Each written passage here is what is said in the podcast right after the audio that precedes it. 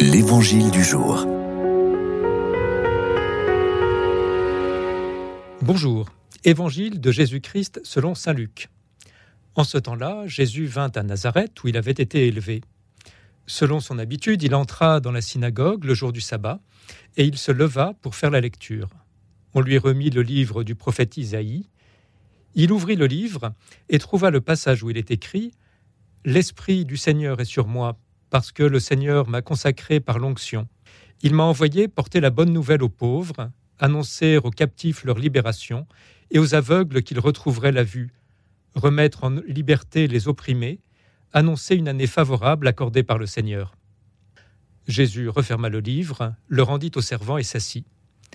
Tous dans la synagogue avaient les yeux fixés sur lui. Alors il se mit à leur dire Aujourd'hui s'accomplit ce passage de l'Écriture que vous venez d'entendre. Tous lui rendaient témoignage et s'étonnaient des paroles de grâce qui sortaient de sa bouche. Il se disait N'est-ce pas là le fils de Joseph? Mais il leur dit Sûrement vous allez me citer le dicton Médecin, guéris-toi toi-même, et me dire Nous avons appris tout ce qui s'est passé à Capharnaüm, fais donc de même ici, dans ton lieu d'origine. Puis il ajouta Amen, je vous le dis, aucun prophète ne trouve un accueil favorable dans son pays. En vérité, je vous le dis, au temps du prophète Élie, lorsque pendant trois ans et demi le ciel retint la pluie et qu'une grande famine se produisit sur toute la terre, il y avait beaucoup de veuves en Israël. Pourtant, Élie ne fut envoyé vers aucune d'entre elles, mais bien dans la ville de Sarepta, au pays de Sidon, chez une veuve étrangère.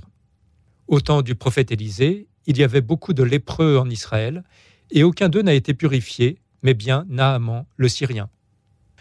À ces mots, dans la synagogue, tous devinrent furieux, ils se levèrent, poussèrent Jésus hors de la ville et le menèrent jusqu'à un escarpement de la colline où leur ville est construite, pour le précipiter en bas.